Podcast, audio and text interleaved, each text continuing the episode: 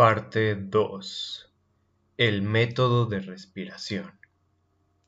Tengo ahora casi 80 años.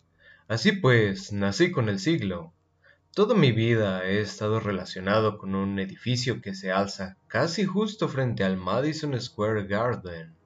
Este edificio, que parece una inmensa prisión lobrega, algo sacado de la dickensiniana historia de dos ciudades, es en realidad un hospital, como la mayoría de ustedes saben. Estoy hablando de Harriet White Memorial Hospital. La Harriet White, en cuya memoria lleva su nombre el hospital, fue la primera esposa de mi padre, que hizo sus prácticas de enfermera cuando en Central Park aún pasían auténticas ovejas. En el patio anterior del edificio se alza en un pedestal una estatua de esta dama, y, si alguno de ustedes la ha visto, seguro que se ha preguntado cómo una mujer con expresión tan severa e intransigente pudo haberse dedicado a una ocupación tan tierna, pues el lema cincelado en el pedestal de la estatua, una vez libre de la tontería latina, es aún menos alentador. No hay solaz sin dolor. Así pues concebimos la salvación mediante el sufrimiento. Catón, con vuestro permiso y sin él. Yo nací en ese edificio gris de piedra del 20 de marzo de 1900 y volví a él como médico residente en 1926. 26 años son bastantes años para estar simplemente empezando en el mundo de la medicina, pero ya había hecho prácticas en Francia como médico residente al final de la Primera Guerra Mundial intentando volver a colocar y arreglar intestinos desgarrados, y había practicado también comprando en el mercado negro morfina, que a menudo estaba teñida y a veces era peligrosa.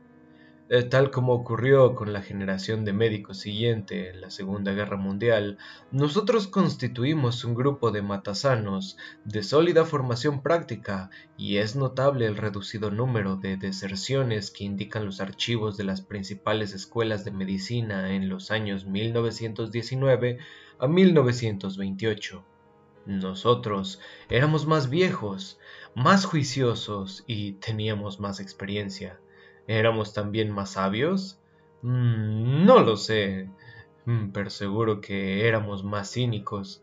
Ninguna de todas esas bobadas que se encuentran en las novelas populares de temas médicos existía. Esas tonterías de desmayos y vómitos en la primera autopsia.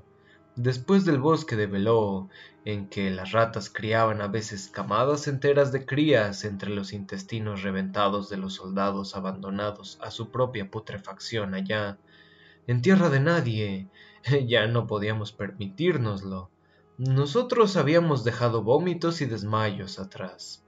El Harriet White Memorial Hospital tuvo también gran importancia en algo que sucedería cuando llevaba yo trabajando allí nueve años, y esa es la historia que deseo contarles, caballeros. Tal vez consideren que no es un cuento propio de Navidad, aunque su escena final se representó en Nochebuena, mas, pese a ser realmente pavoroso, creo que yo, que expresa el poder asombroso de nuestra maldita especie destinada al fracaso, y en él veo un ejemplo de la maravilla de nuestra voluntad, al tiempo de que su horrible y tenebroso poder. El propio nacimiento, caballeros, es horrendo para muchos, Ahora está de moda que los padres asistan a los nacimientos de sus hijos, y aunque tal moda haya servido para cargar a muchos hombres con una culpabilidad que no creo que merezcan, culpabilidad que algunas mujeres utilizan con toda intención y crueldad casi presiente, pero parece ser, en conjunto, algo sano y saludable, He visto hombres salir de la sala de partos blancos y tambaleantes, les he visto desmayarse como niñitas, incapaces de soportar los gritos y la sangre. Recuerdo un padre cuyo comportamiento fue absolutamente correcto hasta que de repente, en el momento en que su hijo absolutamente sano hacía su entrada en este mundo, se puso a dar gritos histéricos. El niño tenía los ojos abiertos, parecía estar mirando en torno suyo, y luego clavó los ojos en su padre. El nacimiento es maravilloso, caballeros, pero jamás, Ni siquiera, mediante un gran esfuerzo de la imaginación, lo hallé bello. El útero de una mujer es como un motor, la concepción lo pone en marcha, se mueve de forma lenta al principio, pero cuando el ciclo creativo se aproxima al clímax del nacimiento, el motor acelera y acelera y acelera. Su anterior ronroneo se convierte en un firme zumbido, luego en un retumbar y su actividad y funcionamiento produce al final un bramido aterrador y vociferante. Una vez que el motor se pone en marcha, toda futura madre comprende que su vida está en juego o da luz al hijo y el motor se acallará de nuevo, o seguirá acelerando con mayor estruendo y dificultad hasta explotar, matándola entre sangre y dolor. El relato que voy a contarles en la historia de un nacimiento, caballeros, en vísperas del nacimiento que la humanidad lleva celebrando durante casi dos mil años. Empecé a practicar la medicina en 1929, mal año para empezar cualquier cosa, mi abuelo podía enviarme una pequeña suma de dinero por lo que era más afortunado que la mayoría de mis colegas, mas aún así, durante los cuatro años siguientes hube de vivir prácticamente de mi trabajo.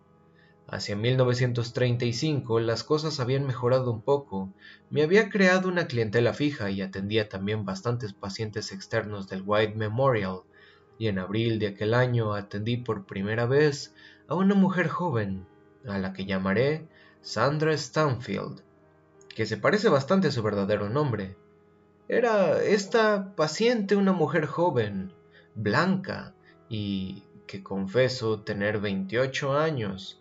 Después de haberla examinado, calculé que su verdadera edad tenía que ser unos 3 o 5 años menos de los que ella había confesado. Era rubia, delgada y alta para aquel tiempo. Medía unos 72 era bastante guapa, aunque de una forma austera que resultaba casi ominosa. Sus rasgos eran claros y regulares, inteligente su mirada y su boca, exactamente tan resuelta como la boca de piedra de la estatua de Harriet Dwight que hay enfrente del Madison Square Garden. El nombre que dio para la ficha no fue el de Sandra Stanfield, sino el de Jane Smith. Mi subsiguiente examen indicó que estaba embarazada aproximadamente de dos meses. No llevaba anillo de casada. Tras el examen preliminar, pero antes de disponer de los resultados de la prueba de embarazo, mi enfermera, Ella Davidson, dijo Aquella chica de ayer, uh, Jean Smith. Sí, ese nombre mm, no es falso, es que yo nunca he oído uno. Estaba de acuerdo con ella. No obstante, admiraba a la mujer no había adoptado el habitual comportamiento lacrimoso, vergonzoso, timorato y titubeante. Se había mostrado franca y práctica. Hasta el nombre falso que había elegido parecía más una cuestión práctica que de vergüenza. No había hecho el más mínimo esfuerzo por dar la sensación de verosimilitud. Era como si dijera necesitan un nombre para el formulario porque así lo establece la ley. Pues ahí va un nombre. Pero antes de confiar en la ética profesional de un hombre que no conozco, confiaré en mí misma, si no le importa. La enfermera sonrió e hizo algunos comentarios sobre chicas modernas y descaradas atrevidas, pero era una buena mujer y creo que tales comentarios eran solo pura rutina. Sabía perfectamente, igual que yo, que fuera lo que fuera mi nueva paciente, no era ninguna ramerilla descarada. No, hmm, Jane Smith era sencillamente una mujer joven extremadamente seria y extremadamente resuelta, si es que a ambos adjetivos puede acompañar adverbio tan suave como sencillamente. Era la suya una situación desagradable que solía denominarse como recordarán ustedes, caballeros, meterse en un lío o cometer un desliz, Hoy en día parece ser que muchas jóvenes utilizan un raspado para salir del lío, y ella se proponía superar la situación en cuanta dignidad y gracia pudiera. Una semana después de su primera visita volvió al consultorio. Era aquel un día delicioso, uno de los primeros auténticos días de primavera. La brisa era suave, el cielo azul claro, y en el ambiente se respiraba un aroma, ese olor indefendible, ese olor indefinible y cálido que parece ser el anuncio de la naturaleza de que se inicia de nuevo su propio ciclo de nacimiento, el tipo de día en el que desearíamos no tener ninguna responsabilidad en absoluto y estar sentados frente a una hermosa mujer en un lugar como por ejemplo Coney Island o Palicidades, al otro lado del río Hudson, con el cesto de la merienda sobre un mantel de cuadros y la dama en cuestión luciendo un gran sombrero de ala ancha, blanco y un vestido sin mangas tan bello como el día. El vestido de Jane Smith tenía mangas, pero en verdad era casi tan hermoso como el día. Un elegante lino blanco ribeteado de marrón. Llevaba escarpines marrones, guantes blancos y un sombrero cloché, algo pasado de moda, este fue el primer detalle que me indicó que distaba mucho de ser una mujer rica. ¿Está usted encinta? le dije, aunque creo que tenía pocas dudas al respecto, ¿no es así? Si va a haber lágrimas, llegarán en este momento, pensé. Así es, me contestó ella con perfecta compostura, y no vi en sus ojos más rastros de lágrimas que nubes tormentosas en el horizonte de aquel luminoso día. Suelo ser bastante regular. Hubo un silencio entre ambos. ¿Para cuándo cree que nacerá? me preguntó tras la pausa con un levísimo suspiro, además perceptible. Era el sonido que haría un hombre o una mujer antes de inclinarse para recoger una carga pesada. Para Navidad, dije. Eh, yo le daría la fecha del 10 de diciembre, pero lo mismo pueden ser dos semanas antes que dos semanas después. Muy bien. Vaciló un momento. Luego concluyó deprisa. ¿Me atenderá usted? Pese a que no estoy casada. Sí, repuse. Es solo con una condición. Frunció el ceño. En aquel momento su rostro pareció más que nunca al de Harriet White. Es difícil creer que la expresión de una mujer de solo unos veintitrés años pueda ser especialmente formidable, pero la suya lo era se dispuso a marcharse y el hecho de tener que pasar de nuevo por todo el desagradable proceso con otro médico no la detendría. ¿Y cuál será esa condición? me preguntó con perfecta y franca cortesía. Y entonces fui yo quien sintió la necesidad de bajar la vista, desviarla de sus serenos ojos color avellana, pero aguanté su mirada. He de saber su verdadero nombre, podemos seguir tratándonos en términos puramente prácticos, si es así como usted prefiere que sea, y puedo hacer que la señorita Davidson extienda sus recibos a nombre de Jane Smith, pero si hemos de recorrer todos estos siete meses juntos, me gustaría poder llamarla por el nombre por el cual atiende en todas las demás facetas de su vida. Concluí este discursillo absurdamente engolado y la observé mientras parecía meditar mis palabras. Estaba bastante seguro de que se levantaría, me agradecería el tiempo que le había dedicado y desaparecería para siempre. Me disgustaría que eso sucediera. Me agradaba aquella mujer. Incluso diré más, me agradaba su forma directa de desenvolverse en una situación que habría reducido al 90% de las mujeres a un papel de personas mentirosas, ineptas e indignas, aterradas por el reloj viviente que llevaban en su interior, y tan intensamente avergonzadas de su estado que les resultaría imposible hacer ningún plan razonable para salir adelante. Supongo que hoy día eh, muchos jóvenes considerarán tal estado mental absurdo, desagradable e incluso inverosímil.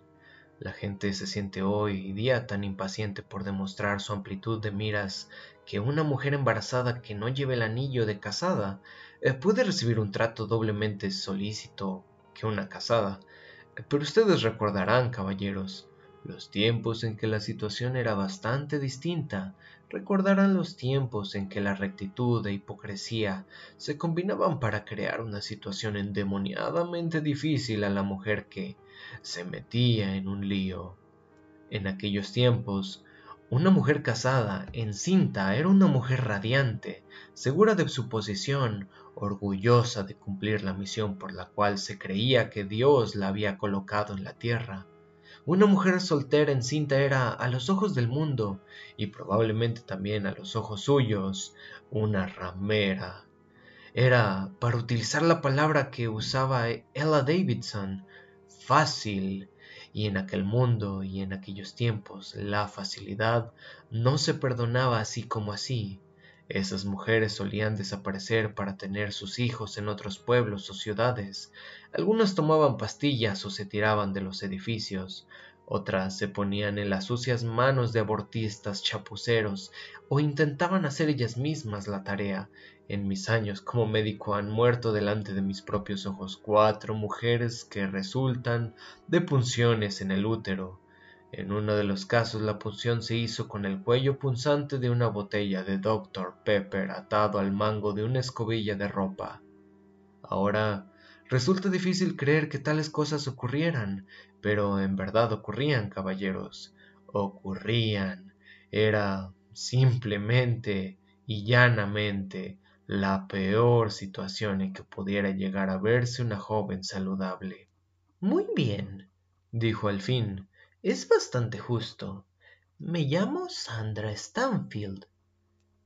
Me atendió la mano, con cierta perplejidad. La tomé y la estreché. Me alegró de que Ella Davidson no me viera hacerlo. No hubiera hecho ningún comentario, pero seguro que durante una semana el café hubiese sido más amargo. Sandra sonrió. Supongo que por mi propia expresión de perplejidad, y me miró abiertamente. Espero que seamos amigos, doctor Macaron. Eh, precisamente en estos momentos necesito un amigo. Estoy asustadísima. Mm, lo comprendo. Eh, procuraré ser su amigo, si puedo, señorita Stanfield. Eh, ¿Puedo hacer algo ahora por usted? Abrió el bolso de mano y sacó el mismo lápiz y un cuaderno barato. Abrió el cuaderno, balanceó el lapicero y me miró con fijeza. Por un terrible instante creí que iba a pedirme el nombre y la dirección de un abortista, y entonces dijo Me gustaría saber cuáles son los mejores alimentos. Eh, quiero decir para el niño. No pude evitar echarme a reír. Ella me contempló entonces con cierta sorpresa. Perdone, es solo que adopta usted un aire tan práctico y profesional. Eh, imagino que sí, dijo. Pero ahora este niño es parte de mi profesión. Eh, ¿No es así, doctor Macaron? Ah, sí, claro. Eh, tengo un cuadernillo que doy a todas mis pacientes embarazadas.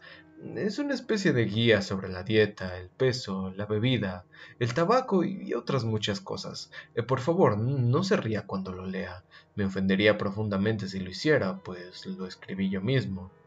Y así era. Efectivamente, aunque más se trataba de un folleto que de un cuadernillo, y con el tiempo se convertiría en mi libro, Guía práctica para el embarazo y el parto.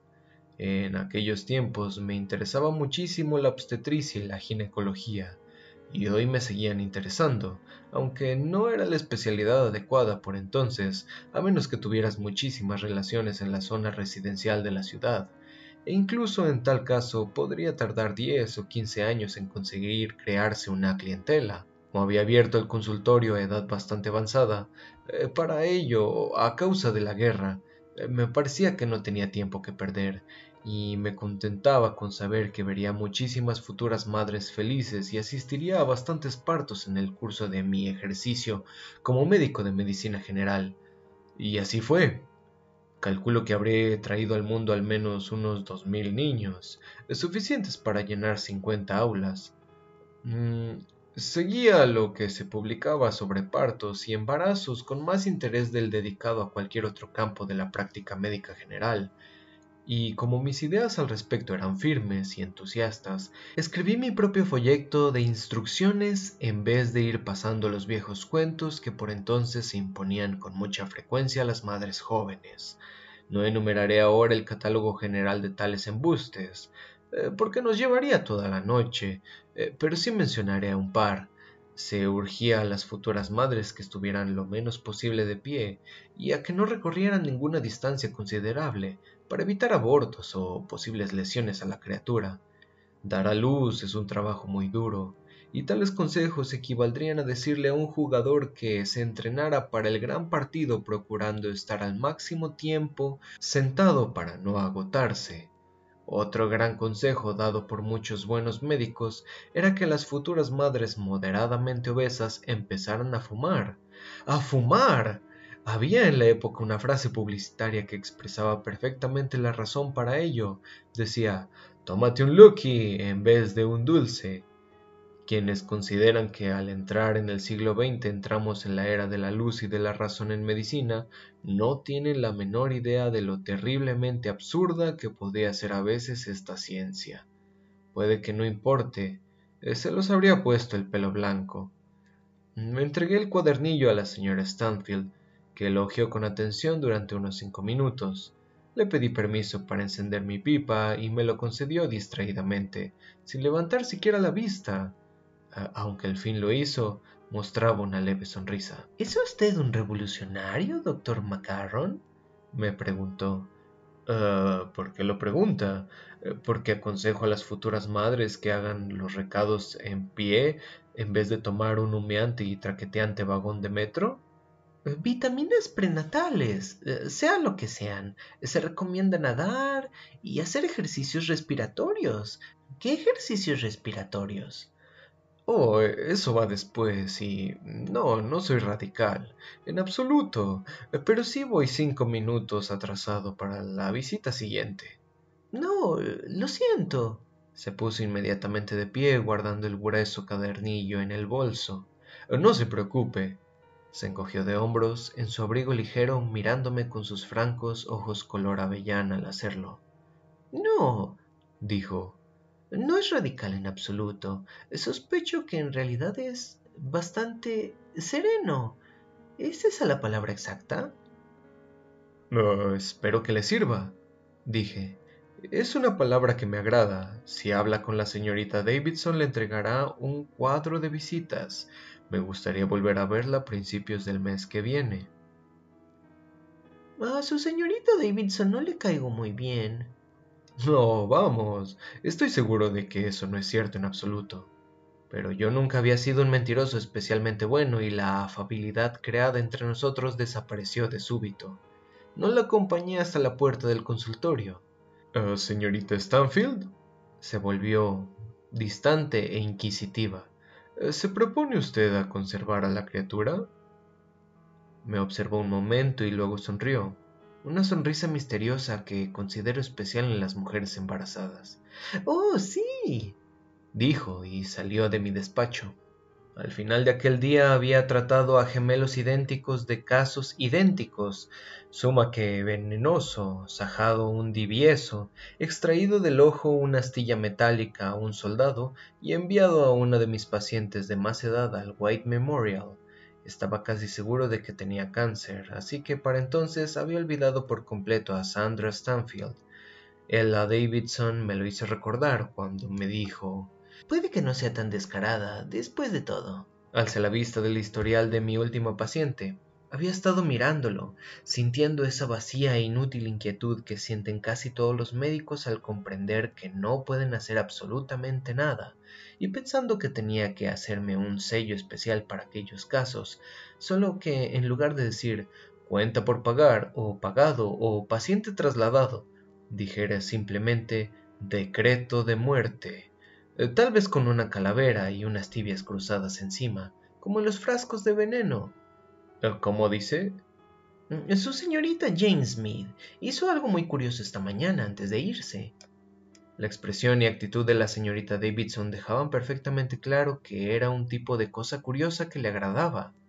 Oh, ¿De qué se trata? Cuando le entregué la tarjeta para la próxima visita, me pidió que le dijera eh, que cuánto ascendían sus gastos, eh, todos sus gastos, eh, parto y estancia en el hospital incluidos. Sin duda aquello era realmente curioso. Recuerden ustedes que les estoy hablando de 1935 y que la señorita Stanfield daba la impresión de ser una mujer que se valía por sí misma. ¿Se defendía bien? ¿Holgadamente incluso? Mm, no lo creo. Su vestido, calzado y guantes parecían ser elegantes, pero no llevaba joyas, ni siquiera de bisutería, y estaba también su sombrero, aquel cloché claramente pasado de moda. ¿Lo hizo usted? le pregunté. La señorita Davidson me miró como si pudiera haber perdido el juicio. Eh, ¿Que si lo hice? Eh, claro que lo hice y me pagó todo, en efectivo. Esto, que al parecer había sorprendido muchísimo a la señorita Davidson, de manera sumamente agradable, claro, a mí no me sorprendió en lo más mínimo. Algo que las James Smith del mundo no pueden hacer es firmar cheques. Sacó una mesa del banco del bolso y la abrió. Contó el dinero directamente sobre mi mesa. Eh, luego, prosiguió la señorita Davidson, se guardó el recibo donde había estado antes el dinero. Volvió a guardar el bolso, la libreta en blanco y, me dio los buenos días. Eh, no está nada mal. Cuando uno piensa en cómo hemos tenido que acusar a algunas de esas personas llamadas respetables para conseguir que pagaran las facturas, había algo que me desazonaba. No me complacía que la señorita Stanfield hubiera hecho tal cosa, ni que la señorita Davidson se sintiera tan satisfecha y complaciente con el arreglo, y tampoco estaba contento conmigo mismo, por alguna razón que ni pude determinar entonces ni puedo ahora. Algo había en todo aquello que me hacía sentir pequeño. Pero no podía pagar ahora por su estancia en el hospital, ¿no es cierto? Pregunté. Era una cosa ridículamente pequeña para aferrarse a ella, pero fue todo lo que pude encontrar en aquel momento para volcar en ello mi disgusto y mi casi divertida frustración. Después de todo, no sabemos el tiempo que tendrá que estar allí. ¿O es que ahora se dedica usted a leer la bola de cristal, Ella? Ya le dije todo eso a ella, doctor, y, me preguntó cuál era la estancia media y, si no había complicaciones. Le dije que seis días. ¿No es correcto eso, doctor Macaron? Tuve que admitir que sí. Entonces me dijo que deseaba pagar por seis días y en que todo caso luego tuviera más, ya pagaría la diferencia. Y que si y que si era menos lo reembolsaríamos la cantidad que fuera. Concluí yo cansinamente. Pensaba, condenada mujer, de todos modos, y me eché a reír. Tenía valor, eso no podía negarlo nadie, todo tipo de valor. La señorita Davidson se permitió sonreír también, y si siempre me siento tentado ahora que me encuentro en la senectud a creer que conozco cuanto hay que conocer sobre mis congéneres, intento recordar aquella sonrisa. Habría apostado mi vida que anteriormente jamás había visto a la señorita Davidson, una de las mujeres más formales que he conocido, sonreír tiernamente al pensar en una chica que esperaba un hijo fuera del matrimonio. ¿Valor? No lo sé, doctor. Eh, pero conoce su propia mente. De eso no me cabe la menor duda. Pasó un mes y la señorita Stanfield acudió puntual a su cita, surgiendo sencillamente de aquel inmenso y sorprendente flujo de humanidad que era y es la ciudad de Nueva York. Llevaba un vestido azul que parecía fresco y al que confería un aire de originalidad, una especie de gracia especial pese al hecho de ser bien evidente que había sido sacado de la barra de entre docenas de vestidos idénticos, su calzado era el mismo que llevaba la vez anterior. La examiné detenidamente y encontré su estado normal en todos los aspectos. Así se lo dije. Eh, esto le complació. Ah, encontré las vitaminas prenatales, doctor Macaron. ¿De veras? Está bien. Sus ojos brillaron con picardía. El boticario me previno contra ellas. Dios me libre de boticarios, dije. Ella soltó una sonrisilla cubriéndose la boca con la mano, un gesto infantil. Jamás conocí a ninguno que no fuera un médico frustrado y republicano. Las vitaminas prenatales son nuevas, así que tienen prejuicios contra ellas. ¿Sigue usted su consejo? No, seguí el suyo. Es usted mi médico. Gracias. No hay de qué. Me miró francamente, ya sin sonreír. Doctor Macaron, ¿cuándo empezará a notárseme? Eh, calculo que como muy pronto, en agosto o en septiembre, si elige usted trajes que sean, bueno, holgados. Gracias. Recogió el bolso, pero no se levantó como para irse de inmediato. Supuse que deseaba hablar y no sabía cómo ni por dónde empezar. Trabaja usted, ¿no es cierto? Asintió. Sí, trabajo. ¿Puedo preguntar dónde? Bueno, si realmente prefiere... Se echó a reír, una risa insegura, seca, tan diferente de una risilla entrecortada como lo que es el día de la noche. En unos grandes almacenes, ¿en qué otro sitio de la ciudad podía trabajar una mujer soltera? Vendo perfumes a señoras gordas que se enjuagan el pelo y, se arreglan haciéndose ondas minúsculas. ¿Hasta cuándo seguirá trabajando? Hasta que mi delicada situación se note. Supongo que entonces me pedirán que me vaya, para que no moleste a ninguna de esas señoras gordas. El que le atendiera a una mujer embarazada sin anillo de casada podría darle un susto de muerte, doctor. Y los ojos se le llenaron de lágrimas súbitamente. Empezaron a temblarle los labios y yo busqué a tientas un pañuelo, pero consiguió dominarse y que no le cayeran las lágrimas. Sus ojos rebosaron un momento, pestañó, apretó los labios, se calmó de nuevo. Al parecer había decidido no dejarse llevar por las emociones y lo consiguió.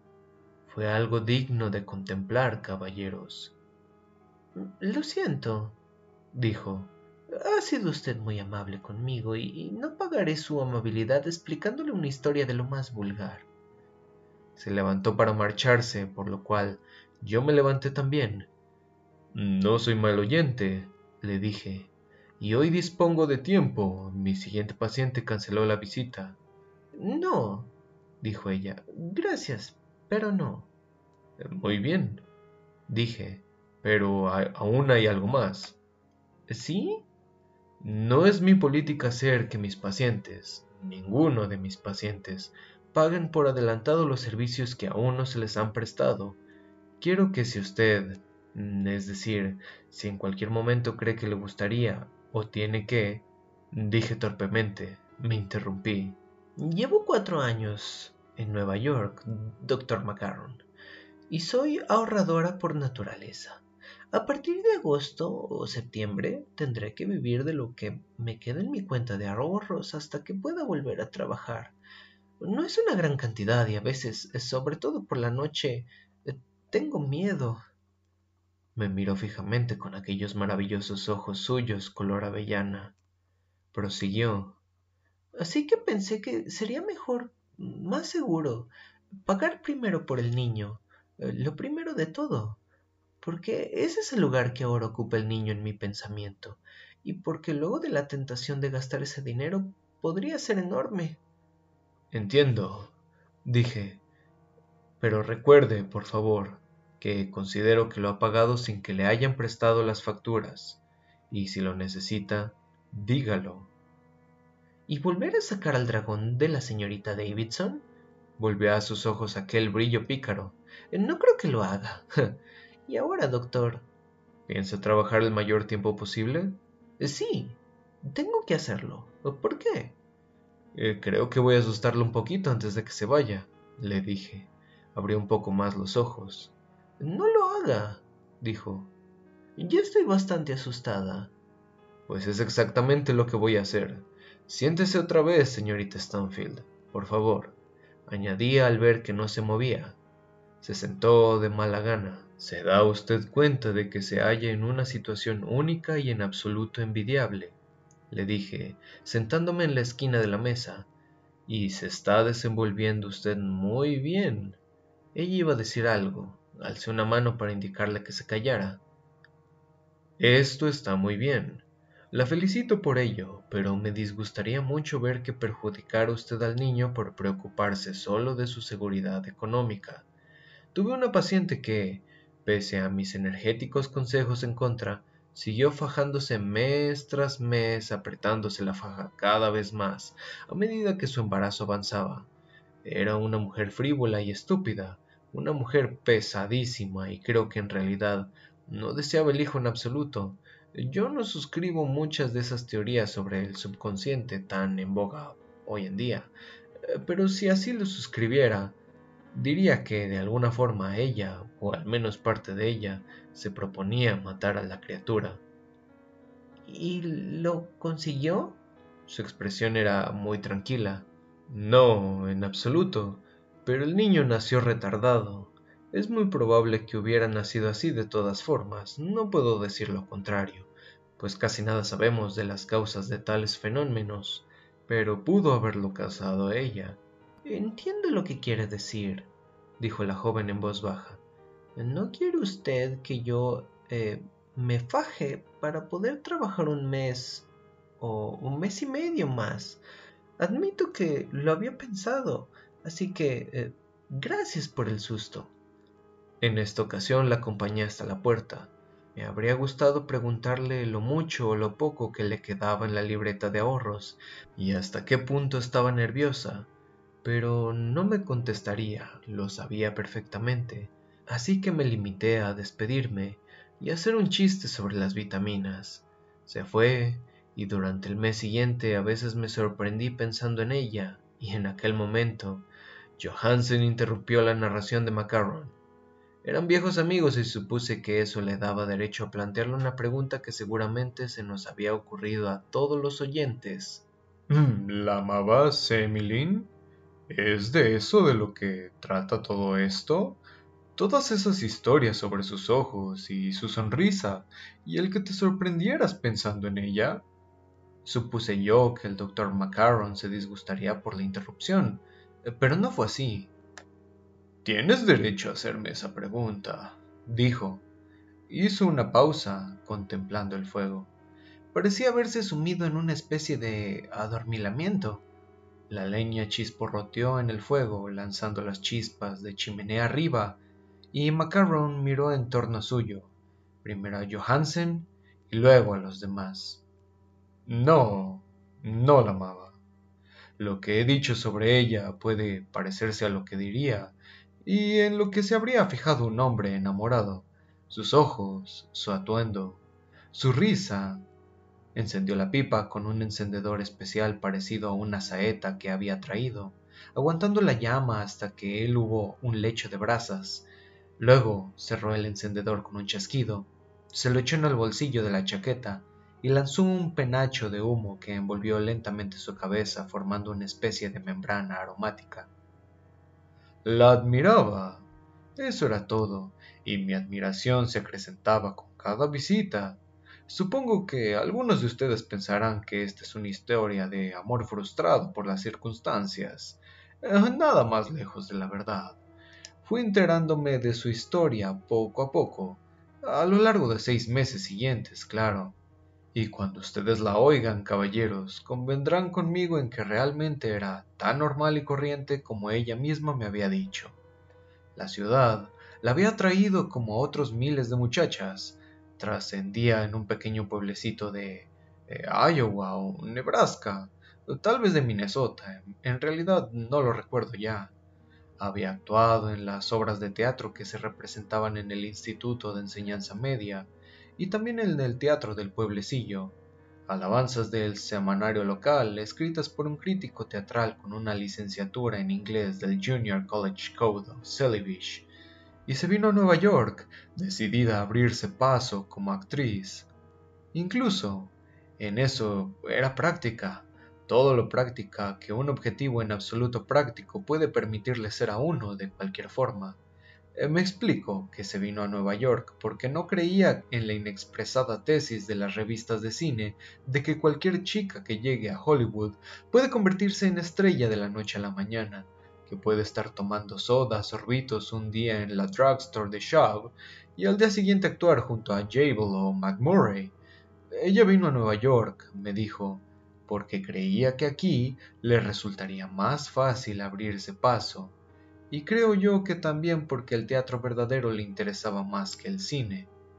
Encontró trabajo como vendedora de perfumes en unos grandes almacenes y se inscribió en clases de interpretación. La muchacha era inteligente y extraordinariamente decidida y tenía una voluntad de acero, aunque, por supuesto, era tan humana como el que más, y estaba sola. Tanto como probablemente solo pueden llegar a sentirse las muchachas procedentes de pequeños pueblecitos del medio oeste al llegar a la gran ciudad. La nostalgia no siempre es una emoción vaga, melancólica, eh, casi bella, aunque sea así como la imaginamos en general. Puede ser una espada extraordinariamente aguda, y no solo una dolencia metafórica, sino absolutamente real. puede hacernos cambiar la idea de que tenemos del mundo, claro, los rostros que vemos en la calle no solo nos parecen indiferentes, sino desagradables, feos, incluso malignos. La añoranza es una enfermedad real, el dolor de la planta desarraigada. Y la señorita Stanfield, con todo lo admirable que pudiera haber sido y pese a una gran resolución, no estaba inmunizada contra esta enfermedad. Considero innecesario explicar el resto. En las clases de interpretación conoció a un joven con el que salió varias veces. No lo amaba, pero necesitaba un amigo, y para cuando descubrió al fin que ni lo era, ni lo sería nunca, se había producido ya dos incidentes, incidentes sexuales. Descubrió que estaba embarazada, y se lo dijo al joven, y a su vez le aseguró que permanecería a su lado y que haría lo propio. Al cabo de una semana había desaparecido de su alojamiento sin dejar rastro, y fue entonces cuando la muchacha vino a visitarme. Durante su cuarto mes de embarazo inicié a la señorita Stanfield el método de respiración, hoy conocido como método Lamas, pero en aquellos tiempos, caballeros, aún no se había oído hablar de Monsieur Lamas. Advirtió que la frase en aquellos tiempos surge a cada poco en mi relato, les pido por ello disculpas, aunque es algo que no puedo evitar. Y no puedo evitarlo porque gran parte de lo que les he contado, caballeros, y de lo que les contaré, sucedió de la forma en que sucedió precisamente por acaecer en aquellos tiempos. Pues, en aquellos tiempos, hace unos 45 años, una visita a la sala de partos de cualquier gran hospital de Estados Unidos habría producido a cualquiera la misma impresión que la visita a un manicomio. Mujeres llorando desesperadas, mujeres pidiendo a gritos la muerte, mujeres gritando que era imposible soportar semejante dolor, mujeres pidiendo a voces a Cristo perdón por sus pecados, mujeres soltando maldiciones y palabrotas que ni sus padres ni sus esposos imaginaban siquiera que pudieran conocer. Y se aceptaba todo esto como bastante normal, pese a que la mayoría de las mujeres del resto del mundo dan a luz en silencio casi absoluto, aparte de los broncos sonidos inimaginables con un gran esfuerzo físico.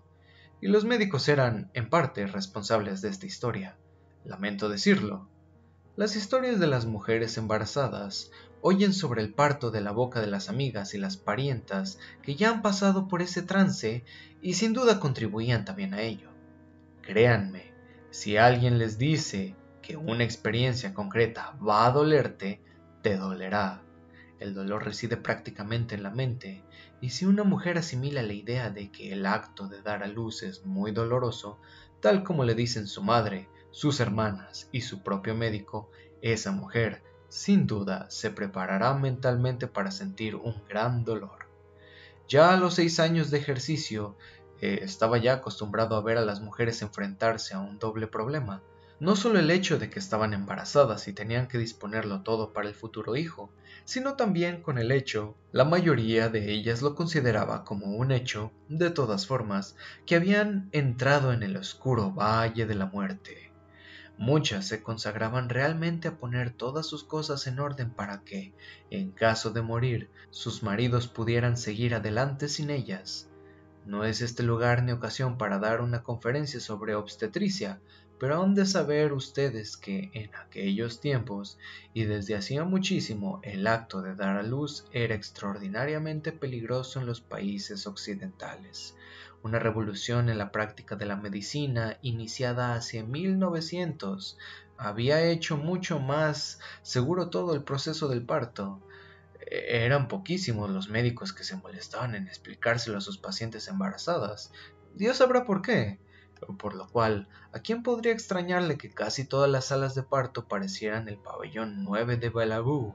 aquellas pobres mujeres cuyo plazo se cumplía irremisiblemente experimentando un proceso que, debido al decoro victoriano de aquellos tiempos, les había sido explicado en los términos más vagos e imprecisos, aquellas mujeres sintiendo que el motor del parto se ponía al fin en marcha a toda potencia y les embarga el temor y el asombro, interpretaban de inmediato como dolor insoportable, y casi todas creen que pronto morirán como perros, en el curso de mis lecturas sobre el tema de la gestación, descubría el principio del parto silencioso y el método de respiración.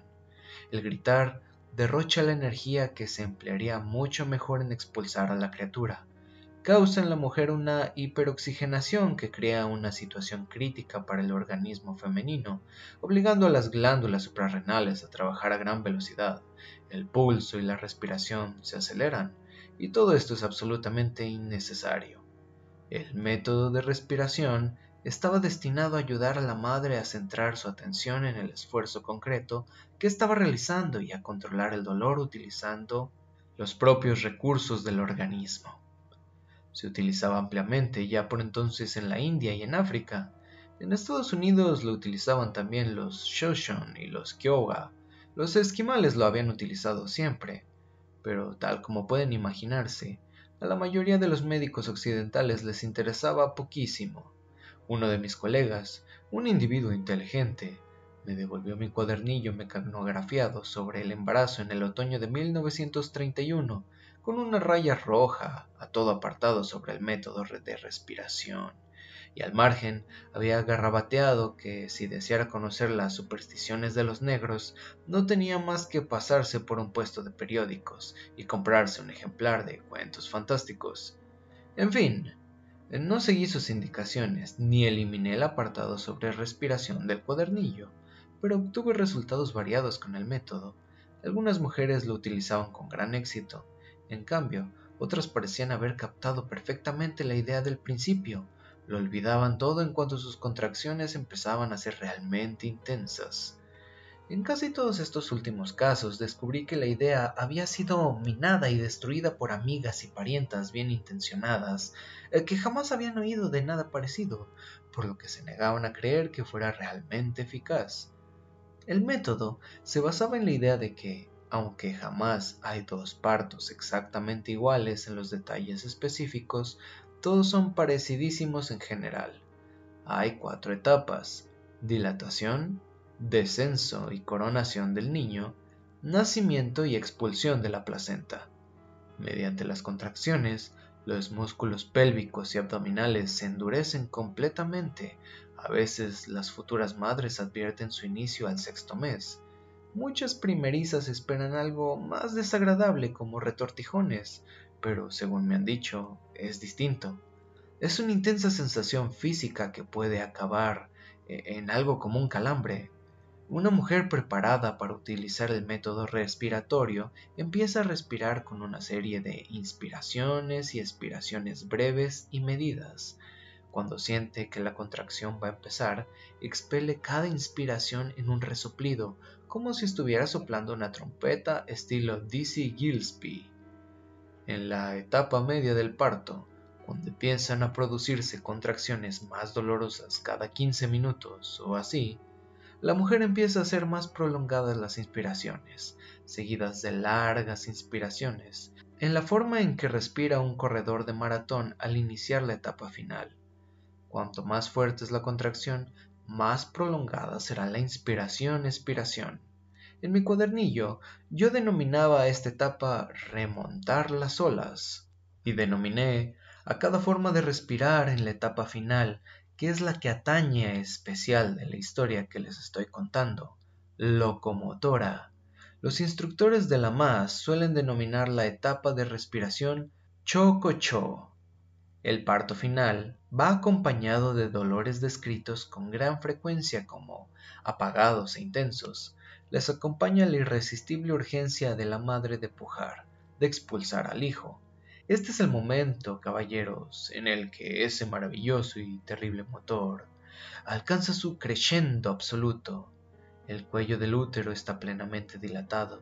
El niño ha iniciado su breve recorrido por el canal de nacimiento, y si se mirara directamente justo entre las piernas de la madre, podría verse la fontanela de la criatura latiendo a pocos centímetros del exterior. La madre que utiliza el método de respiración Empieza en este punto a inspirar y expirar a breves intervalos, entre los labios, sin llenar los pulmones, sin hiperoxigenarse, sino casi un jadeo perfectamente controlado. Es exactamente el sonido que hacen los niños para imitar a una locomotora de vapor. Todo esto produce un efecto físico saludable. La madre mantiene en el organismo elevada cantidad de oxígeno sin llegar a un nivel peligroso, por un lado, y permanece consciente y alerta. Puede hacer preguntas y responder a las que se le hagan, puede seguir las instrucciones que se le den. Más, sin duda alguna, los efectos mentales del método de respiración son aún más importantes que los puramente físicos, pues la madre siente que participa activamente en el nacimiento de su hijo, que, en cierta medida, es quien dirige el proceso. Siente plenamente la experiencia y también el dolor. Comprenderán ustedes, caballeros, que el proceso completo depende sobre todo del estado mental del paciente y el estado de respiración, que es singularmente vulnerable y delicado. Y si yo hubiera tenido considerable número de fracasos, los habría explicado del modo siguiente.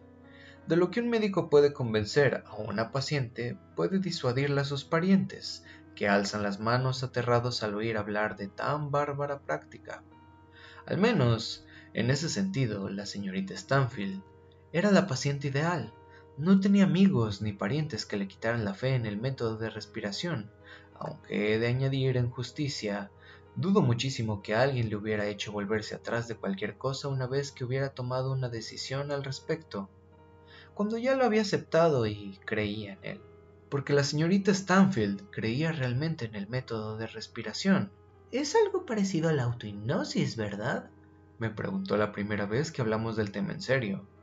Asentí complacido, Exactamente, pero ha de evitar que eso le haga creer que se trata de un ardid o que le fallará en el momento más difícil. No lo creo en absoluto, y le estoy muy agradecida. Practicaré asiduamente, doctor Macaron. Era justo el tipo de mujer para lo que se inventó el método de respiración, y cuando me dijo que practicaría, decía exactamente la verdad. Jamás vi a nadie entregarse a algo con semejante entusiasmo, aunque, por supuesto, el método de respiración se adaptaba de maravilla a su temperamento. En este mundo hay hombres y mujeres sumisos a millones, y algunos de ellos son personas extraordinariamente afables, eh, pero hay otros tan extraordinariamente tenaces que les duelen las manos de llevar el control de sus propias vidas y era seguro que la señorita Stanfield pertenecía a estos últimos. Cuando digo que se entregó de lleno al método de respiración, es exactamente eso lo que quiero decir, y creo que la historia en su último día en las grandes almacenes que trabajaba vendiendo productos de cosmética y perfumes lo corrobora. Llegó al término de su trabajo lucrativo a últimos del mes de agosto. La señorita Stanfield era una joven delgada, con buena salud, y aquel era su primer hijo, claro. Cualquier médico podría explicar que a una mujer así puede no notársele en absoluto que esté encinta hasta el quinto o incluso el sexto mes, y que luego, un buen día, como de repente, todo se descubre y se nota muchísimo. La señorita Stanfield apareció en mi consultorio para su visita mensual a primeros de septiembre, me dijo sonriendo con tristeza que había descubierto que el método de respiración tenía otra aplicación. ¿Y cuál es? le pregunté. Eh, da mejores resultados incluso que contar hasta diez cuando uno está terriblemente enfurecido con alguien, dijo. Le bailaban los ojos color avellana. Aunque claro, te miran como si hubieras enloquecido de repente al ver que te pones a aspirar y soplar. Y me contó lo sucedido. El lunes anterior había ido a trabajar como de costumbre. Solo se me ocurre pensar que la extraña y abrupta transición de joven delgada a joven sin duda embarazada, una transformación que de veras puede producirse de forma tan súbita como el paso del día a la noche en el trópico, se había producido, en su caso, durante el fin de semana, o tal vez su supervisora decidiera al fin que sus sospechas ya no eran simples sospechas. Eh, quiero verla en mi oficina, a la hora del descanso, le dijo secamente a aquella mujer, una tal señorita Kelly. Siempre había sido bastante amable con la señorita Stanfield. Le había enseñado las fotografías de sus dos hijos. Ambos estudiaban ya en el instituto y habían intercambiado recetas de cocina, y la señorita Kelly andaba siempre preguntándole si ya había conocido a un buen chico, pero tal cordialidad y amabilidad se habían esfumado el lunes y cuando la señorita Stanfield entró en el despacho de la señora Kelly a la hora de descanso, según me contó, supo lo que se avecinaba. Se ha metido usted en un lío, le dijo aquella mujer anteriormente tan amable, pero ahora con sequedad. Sí, repuso la señorita Stanfield. Así es como le llama mucha gente. Las mejillas de la señorita Kelly se habían tornado de color de ladrillo viejo. No se haga la ingeniosa conmigo, señorita, le dijo. Por el aspecto de su vientre, lleva ya bastante tiempo haciéndose la ingeniosa. Podía imaginármelas a ambas mientras la señorita Stanfield me contaba la historia.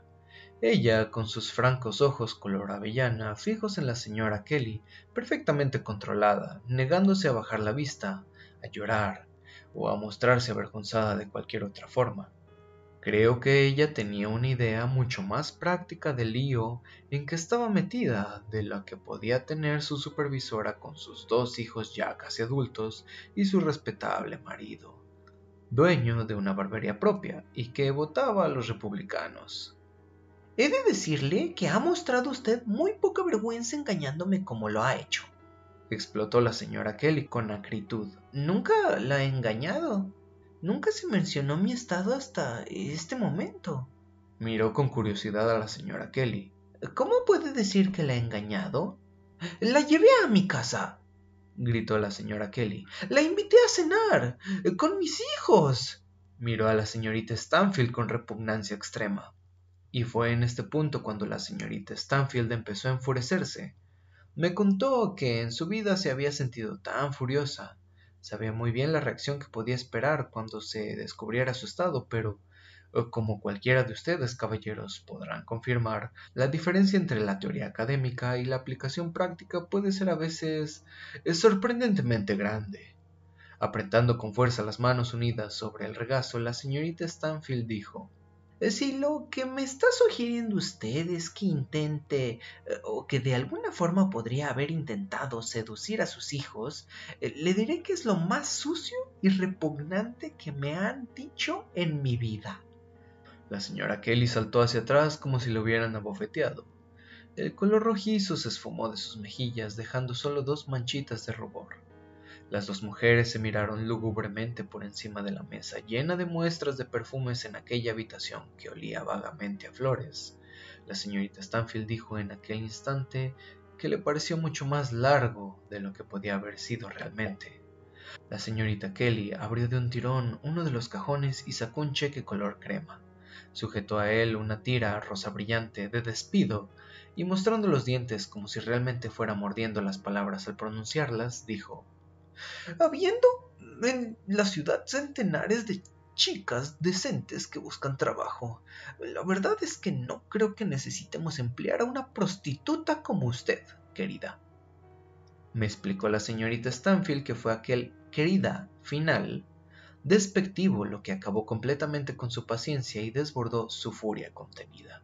Al instante siguiente la señorita Kelly abría incrédula la boca y desorbitaba los ojos mientras la señorita Stanfield, con las manos unidas como eslabones de una cadena de acero, con fuerza tal que se hizo cardenales, le estaban desapareciendo ya, pero aún eran claramente visibles cuando vino a la consulta primeros de septiembre. Empezó a respirar entre dientes como una locomotora. Tal vez no tuviera nada de divertido, pero no pude evitar echarme a reír al imaginar la escena. Y también la señorita Stanfield rió conmigo. La señorita Davidson se asomó, quizá para asegurar de que no nos habíamos puesto óxido nitroso y volvió a salir.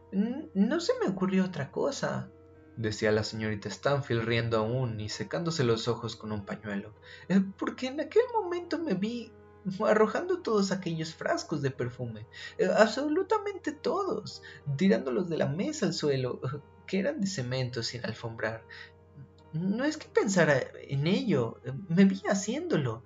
Vi los frascos muestra chocando contra el suelo y llenando la estancia de una horrible mezcla de aromas que los obligaría a llamar a los fumigadores. Iba a hacerlo, estaba a punto de hacerlo ya, nada me habría impedido hacerlo, y entonces empecé a respirar como, como una locomotora, y todo me fue perfecto. Tomé con calma el cheque, la hoja de despido, me levanté y salí del despacho. Mm, no pude darle las gracias, claro, porque seguía respirando como una locomotora. Reímos de nuevo, luego ella se tranquilizó. Ahora ya todo ha pasado, incluso puedo sentir cierta lástima por ella, o tal vez eso suena engreimiento. Eh, ahora ya todo ha pasado, incluso puedo sentir cierta lástima por ella, eh, o, tal vez eso suena algo engreído. En absoluto, eh, creo que es un sentimiento admirable. ¿Puedo enseñarle lo que me compré con la indemnización por el despido, doctor Macaron? Eh, sí, si quiere hacerlo, claro. Abrió el bolso y sacó una cajita plana. Lo compré en una casa de empeños, dijo, por dos dólares. Ha sido la única vez durante toda esta pesadilla que me he sentido avergonzada y sucia. ¿No es extraño? Abrió la caja y la posó en mi mesa para permitirme ver el interior. No me sorprendió lo que vi. Era una simple alianza de oro. Haré lo que sea necesario, dijo. Estoy en lo que la señora Kelly llamaría una respetable casa de huéspedes. La casera ha sido amable y amistosa conmigo, pero también lo era la señora Kelly. Creo que a partir de ahora me pedirá que cualquier momento que me vaya y, supongo que si le dijera algo del resto del alquiler o del depósito por desperfectos que le entregué cuando me instalé en su casa se reiría en mis propias narices. Oh, querida joven, eh, eso sería totalmente ilegal. Hay tribunales y abogados que le ayudarían a usted a contestar tal los tribunales son clubs de hombres, dijo ella con firmeza, y no se saldrían de su línea para ayudar a mujeres como yo. Tal vez recuperar el dinero, tal vez no. En cualquier caso los gastos, eh, los problemas y lo desagradable de todo el asunto. En realidad no creo que mereciera la pena. En fin, ni siquiera tiene que habérselo mencionado. Todo todavía no ha sucedido y tal vez no ocurra nunca. En cualquier caso, de ahora en adelante intentaré ser más práctica de lo que he sido hasta ahora. Alzó la cabeza. Sus ojos chispeaban al posarse sobre los míos. Solo por si acaso me he fijado en un lugar en Village. Está en una tercera planta, pero es limpio y son cinco dólares al mes menos de donde estoy ahora. Sacó el anillo de la caja. Lo llevaba puesto cuando la casera me enseñó la habitación. Se lo colocó en el tercer dedo de la mano izquierda con una leve mueca de disgusto de la que no creo que fuera consciente. ¿Así? Ahora soy la señora Stanfield y mi esposo era camionero y resultó muerto en una ruta de Pittsburgh, Nueva York. ¡Oh, qué triste! Eh, pero ya no seré una ramerilla y mi hijo no será un bastardo. Bajó hacia mí la vista. Otra vez tenía las lágrimas en los ojos. Cuando la miré, una lágrima se desbordó y le rodeó la mejilla. Por favor, le dije disgustado y extendí la mano para tomar la suya sobre la mesa. Estaba completamente helada. Por favor, no, querida. Volvió la mano, que era la izquierda, en mi mano, y miró el anillo. Sonrió. Aquella sonrisa era tan amarga como hiel y vinagre, caballeros. Otra lágrima rodó por su mejilla. Solo otra. Cuando oiga decir a los cínicos que los días de la magia y los milagros han pasado ya, el doctor Macaron, sabré que están equivocados, ¿verdad? Cuando una alianza que puedes comprar en una tienda de empeños por dos dólares elimina al instante la bastardía y la disipación, eh, ¿qué otra cosa sino magia podríamos llamarle a eso? Magia barata. Mm, señorita Stanfield, Sandra, si puedo, si necesitara usted ayuda, si hay algo que yo pueda hacer, retiró la mano de la mía. Si le hubieran tomado la mano derecha de vez de la izquierda, eh, quizá no lo hubiera hecho. Ya lo he dicho, caballeros, no la amaba, pero en aquel momento podría haberla amado. Eh, creo que estaba a punto de enamorarme de ella. Tal vez si hubiera tomado su mano derecha en vez de la otra, en la que llevaba la alianza y si ella me hubiera permitido mantenerla un poquito más en la mía, hasta que mi propio calor la templara, tal vez entonces hubiera podido ser. Es usted un hombre muy bueno y amable, y ha hecho mucho por mí, y por mi hijo. Y su método de respiración es un tipo de magia muchísimo mejor que este terrible anillo. Después de todo, impide que me encarcelen acusada de destrucción voluntaria. ¿No es así? Al poco rato se fue y me acerqué a la ventana para verla bajar por la calle hacia la quinta avenida. Oh Dios, cuánto la admiraba en aquel momento. Parecía tan ligera y tan joven, y su embarazo era tan manifiesto, aunque nada en ella sugería timidez ni vacilación. Caminaba absolutamente erguida y segura, como si tuviera todo el derecho a su lugar en la acera. La perdí de vista y volví a mi escritorio. Al hacerlo, la fotografía enmarcada que cuelga de la pared junto a mi diploma llamó mi atención y un extraño e intenso escalofrío me recorrió. Toda mi piel, incluso la frente y las palmas de las manos se me pusieron como gallina. El temor más asfixiante de toda mi vida se sobrecogió repetidamente y me encontré jadeando en la busca de aliento. Fue un preludio precognitivo, caballeros.